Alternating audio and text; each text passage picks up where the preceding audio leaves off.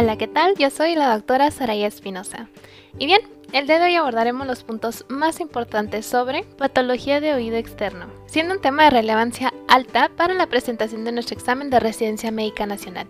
Asimismo, de suma importancia para el médico de primer nivel de atención, ya que es un motivo de consulta frecuente, y también de referencia a segundo nivel de atención. Como introducción debemos conocer que nos estamos basando por completo en distintas bibliografías, las cuales son primordialmente las guías de práctica clínica nacionales, el manual del CTO, el manual del Dr. Prieto, algunos artículos respaldados por la CDC, entre algunos cursos revisados. Comenzamos. Abrimos este tema con patología inflamatoria, pericondritis del pabellón auricular. Las situaciones que preceden a la infección del espacio supericóndrico son muy variadas, y entre las que más destacan están los traumatismos, otohematoma infectado, quemaduras, heridas quirúrgicas, congelación. Inicialmente, bueno, el pabellón está enrojecido y edematoso. Luego se forman abscesos supericóndricos que, si suelen persistir, se van a necrosar generando un aspecto como de oreja en coliflor. El tratamiento, bueno, debe ser precoz con antibióticos que cubran a Pseudomonas aeruginosa como ciprofloxacino, aminoglucósidos y bueno, por supuesto el drenaje del absceso con vendaje compresivo. Otra patología importante es la erisipela. ¿Y qué es esto? Bueno, es la dermoepidermitis del pabellón y de la región preauricular. Aquí vamos a encontrar el oído rojo, caliente y con bordes elevados, Va a cursar además con adenopatías satélites, fiebre y malestar general. La puerta de entrada es por heridas en la piel y suele estar provocada por estreptococos del grupo A y estafilococcus aureus. El tratamiento se lleva a cabo con vancomicina. Pasamos con sosterótico, o también conocido como síndrome de Ramsay-Hunt. Es una infección del nervio facial por el virus varicela zoster, con aparición de vesículas cutáneas características en la concha auricular también en el canal auditivo externo y membrana timpánica. Aquí lo que vamos a encontrar es una parálisis facial, otalgia y afectación del octavo par craneal, dándonos entonces un vértigo e hipoacusia. Claro, esto sí se desarrolla por completo. Otitis externa circunscrita, o bien también conocida como forúnculo del oído. Esta es una infección de la glándula pilosebácea del conducto auditivo externo y está dada por Staphylococcus aureus. Cursa con otalgia, signo del trago positivo, y si se fistuliza, habrá otorrea. Por otoscopía vamos a encontrar una inflamación circunscrita en el tercio externo del conducto auditivo externo. El tratamiento es con cloxacilina o amoxicilina con ácido clavulánico. Esto por vía oral o bien podemos usar también mupirocina o bacitracina tópica. Aquí lo importante es que hay que aplicar un drenaje si sigue fluctuando y en ningún caso se debe de estar manipulando. Pasemos a otitis externa difusa bacteriana. Es una dermoepidermitis de la piel del conducto auditivo externo producida por bacterias gram negativas. ¿Cuáles? Bueno, aquí nuestra protagonista estrella es Pseudomonas aeruginosa, la más frecuente, subráyalo. Y también tenemos a Staphylococcus aureus. Se ve favorecida por factores que modifican el pH del conducto auditivo externo, como baño en piscinas, ya que nos puede favorecer a una otitis del nadador, erosiones y limpieza del canal auditivo externo con hisopos, o también conocidos como cotonetes o Q-tips, dependiendo de la zona. Y bueno, ¿cómo vas a prevenir la otitis externa aguda? Aquí lo que se hace es que se recomienda durante el aseo óptico diario evitar la manipulación del conducto auditivo externo con cualquier objeto de misma forma, evitar el uso de hisopos y secar solamente la concha del oído, hacerlo con una toalla de manera gentil y superficial evitando el contacto o la manipulación del conducto auditivo externo. Para las personas que practican natación, bueno, aquí se recomienda acidificar el conducto auditivo antes y después de nadar con 5 gotas de vinagre blanco de uso comestible, también conocido como ácido acético, y esto está en la guía de práctica clínica. Antes, y 5 gotas después de nadar. Secar el conducto auditivo con secadora de cabello y utilizar tapones auditivos de silicón blando. Para las personas que utilizan dispositivos auditivos, o sea, auxiliares auditivos, tapones contra ruido o bien, en general, todos usamos auriculares, ¿no?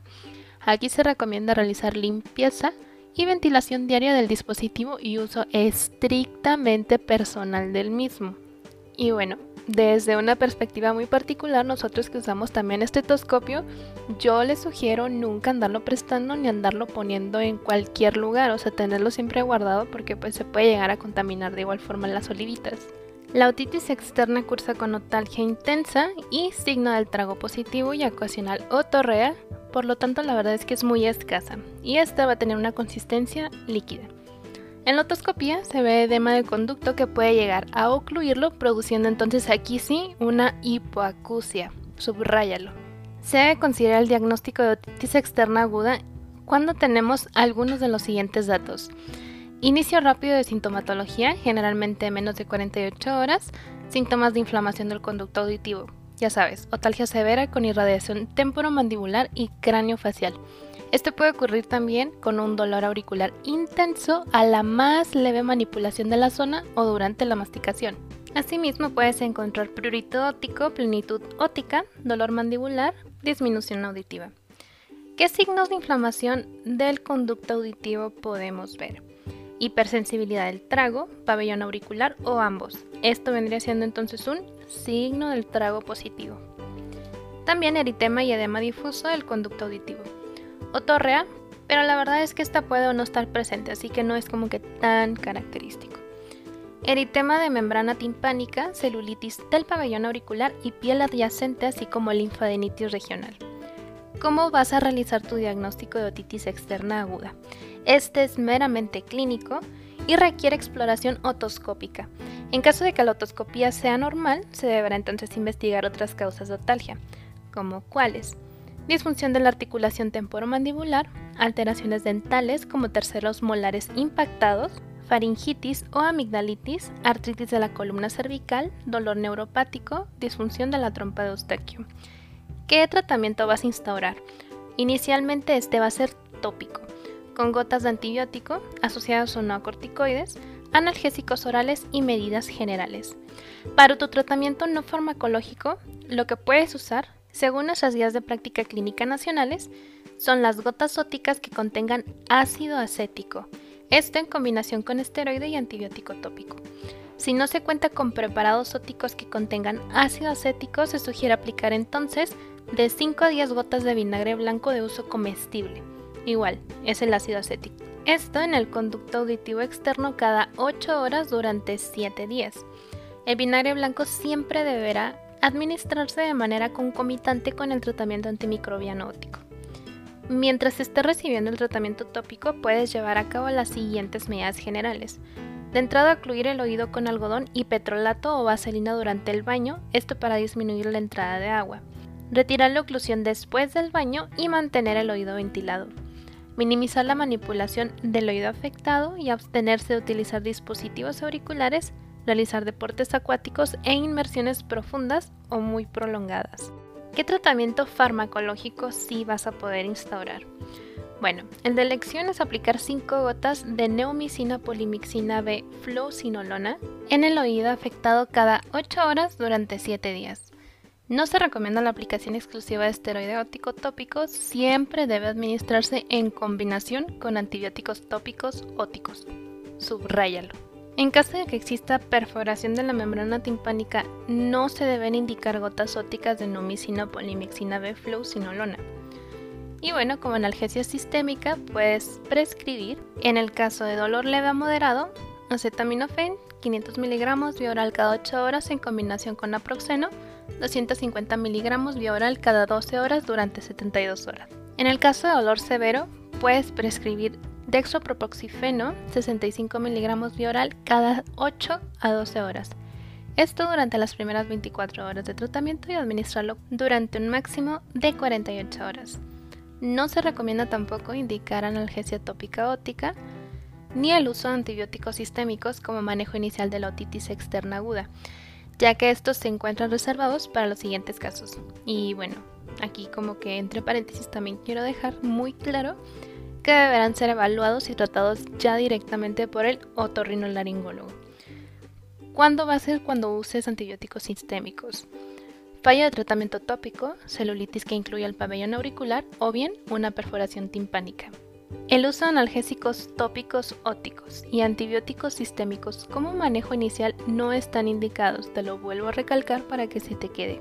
En el caso de presentar otitis externa aguda acompañada de perforación de la membrana timpánica, obstrucción del conducto auditivo que impida visualizar la membrana, o sea, un tapón de cerumen, un cuerpo extraño o bien que exista otorrea, dolor intenso que no mejore con el tratamiento después de 48 a 72 horas, o presencia de celulitis periauricular, será necesario recibir atención especializada.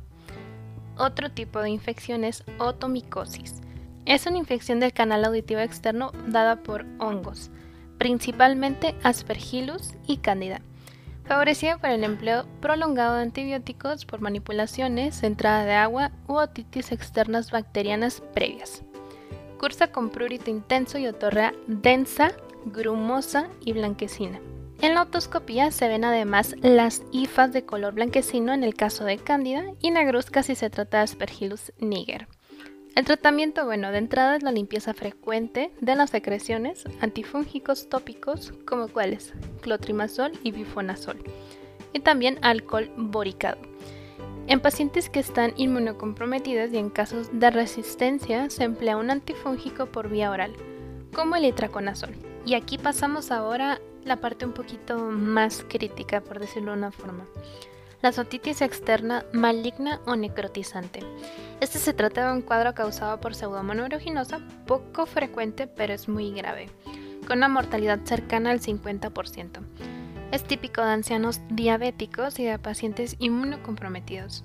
Inicialmente afecta al canal auditivo externo produciendo talgia intensa y otorrea persistente que no mejora con los tratamientos habituales. En la otoscopía llama la atención la presencia de tejido de granulación con formación de pólipos y asfacelos en las paredes del conducto.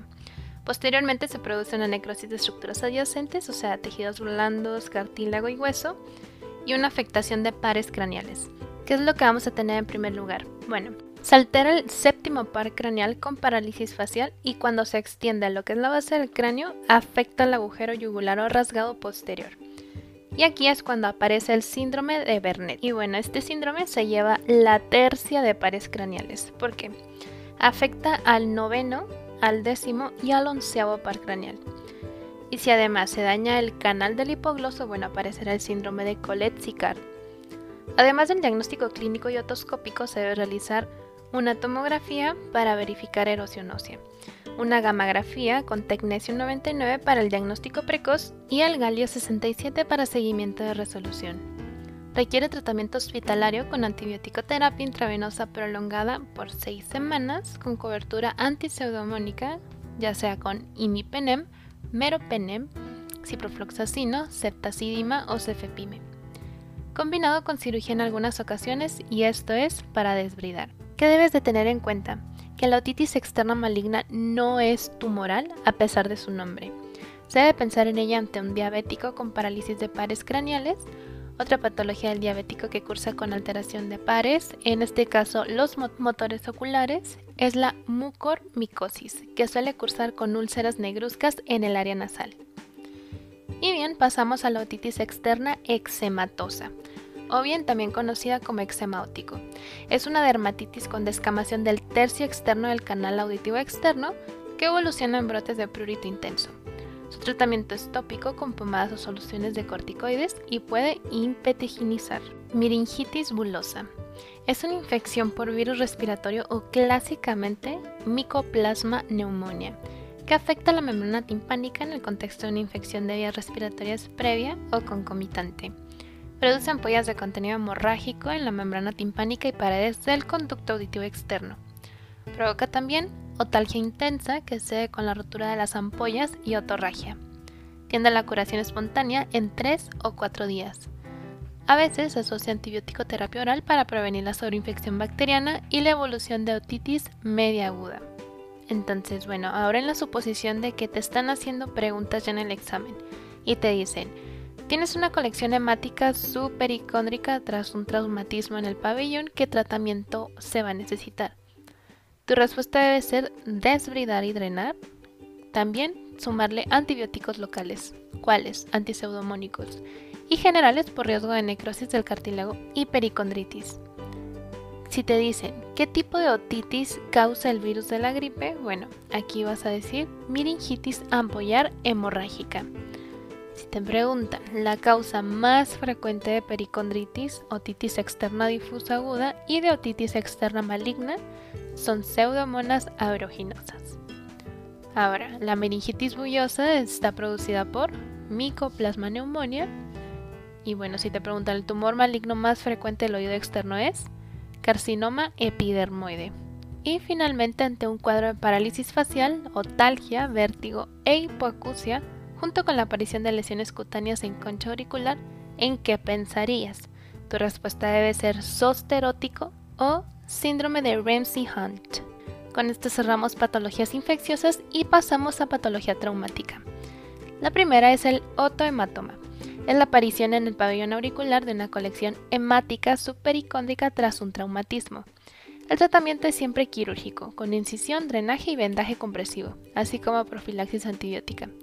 De lo contrario, existe el riesgo de una pericondritis y de necrosis del pabellón con la posterior deformidad del mismo en oreja en coliflor. Y recordemos que esto es típico de los boxeadores. Perniosis. Es la formación de nódulos subcutáneos bilaterales pruriginosos por exposición crónica al frío, también conocida como sabañones. Heridas del pabellón auricular. Si son menores de 2 centímetros, se realizará sutura directa. Si la pérdida es mayor, precisará de injertos. En caso de arrancamiento o abulsión de pabellón, si ha transcurrido menos de 3 horas, se llevará a cabo sutura del fragmento, heparinización y cobertura antibiótica. Al reconstruir toda la herida del pabellón auricular, debe evitarse dejar cartílago descubierto. ¿Esto por qué? Por el riesgo de pericondritis, una vez más, y mantener permeable el meato. Y bueno, con eso cerramos traumatismos y pasamos a patología tumoral del oído externo. Ya sabemos, tumores benignos y malignos. Los benignos son los más frecuentes y son los osteomas del conducto auditivo externo, que se localizan sobre todo en la unión tímpano-escamosa próximos al tímpano. Se diferencian de las exostosis en que estas últimas suelen ser múltiples y puede asociarse a exposición a agua.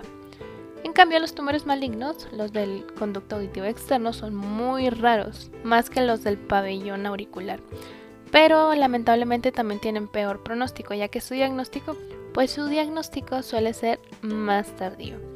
Los más frecuentes son el carcinoma epidermoide y el epitelioma vasocelular, subraya epidermoide. El tratamiento se basa en la extirpación con márgenes suficientes y la posterior reconstrucción. En el carcinoma epidermoide con metástasis ganglionares se debe realizar vaciamiento ganglionar y en el caso de los melanomas del pabellón auricular suponen tan solo el 5 al 15% de los melanomas de todo el organismo. Cerramos tumores y pasamos a patología congénita. Tenemos de entrada los quistes y fístulas preauriculares. Estas están producidas por un cierre insuficiente de la unión entre el primer y el segundo arco branquial. Aparecen como un quiste, o sea, un coloboma auris, o una fístula en la raíz del hélix.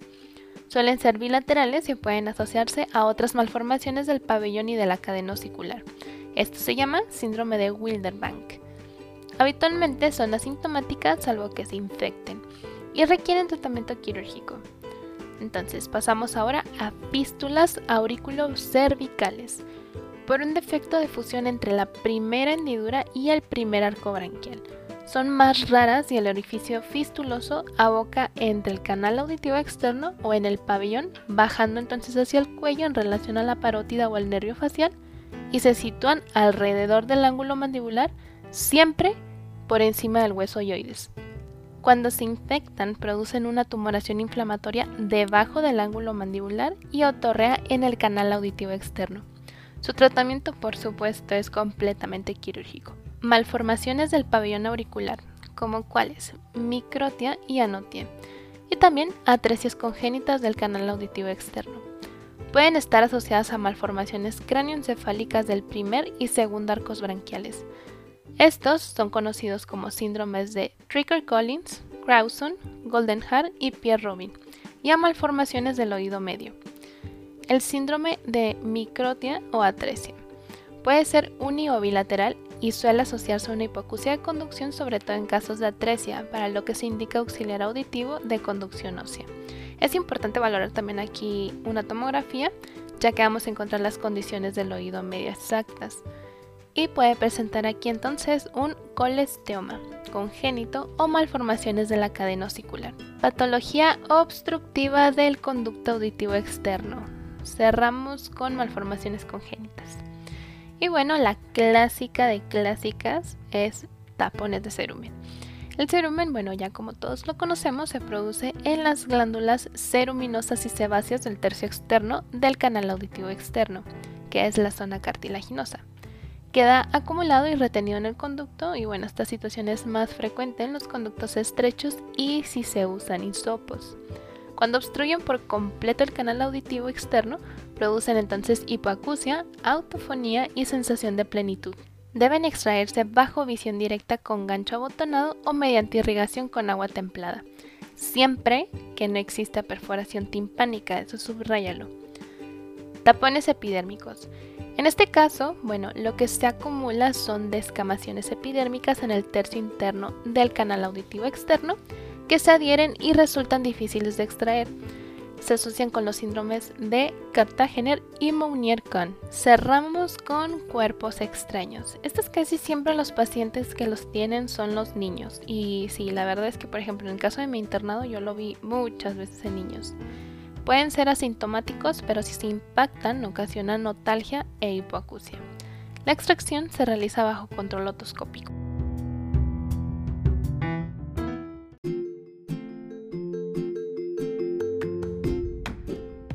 Con esto daríamos por terminada nuestra revisión del tema. Espero te sea de mucha ayuda. Recuerda que donde quiera que se ame el arte de la medicina, se ama también a la humanidad. Platón.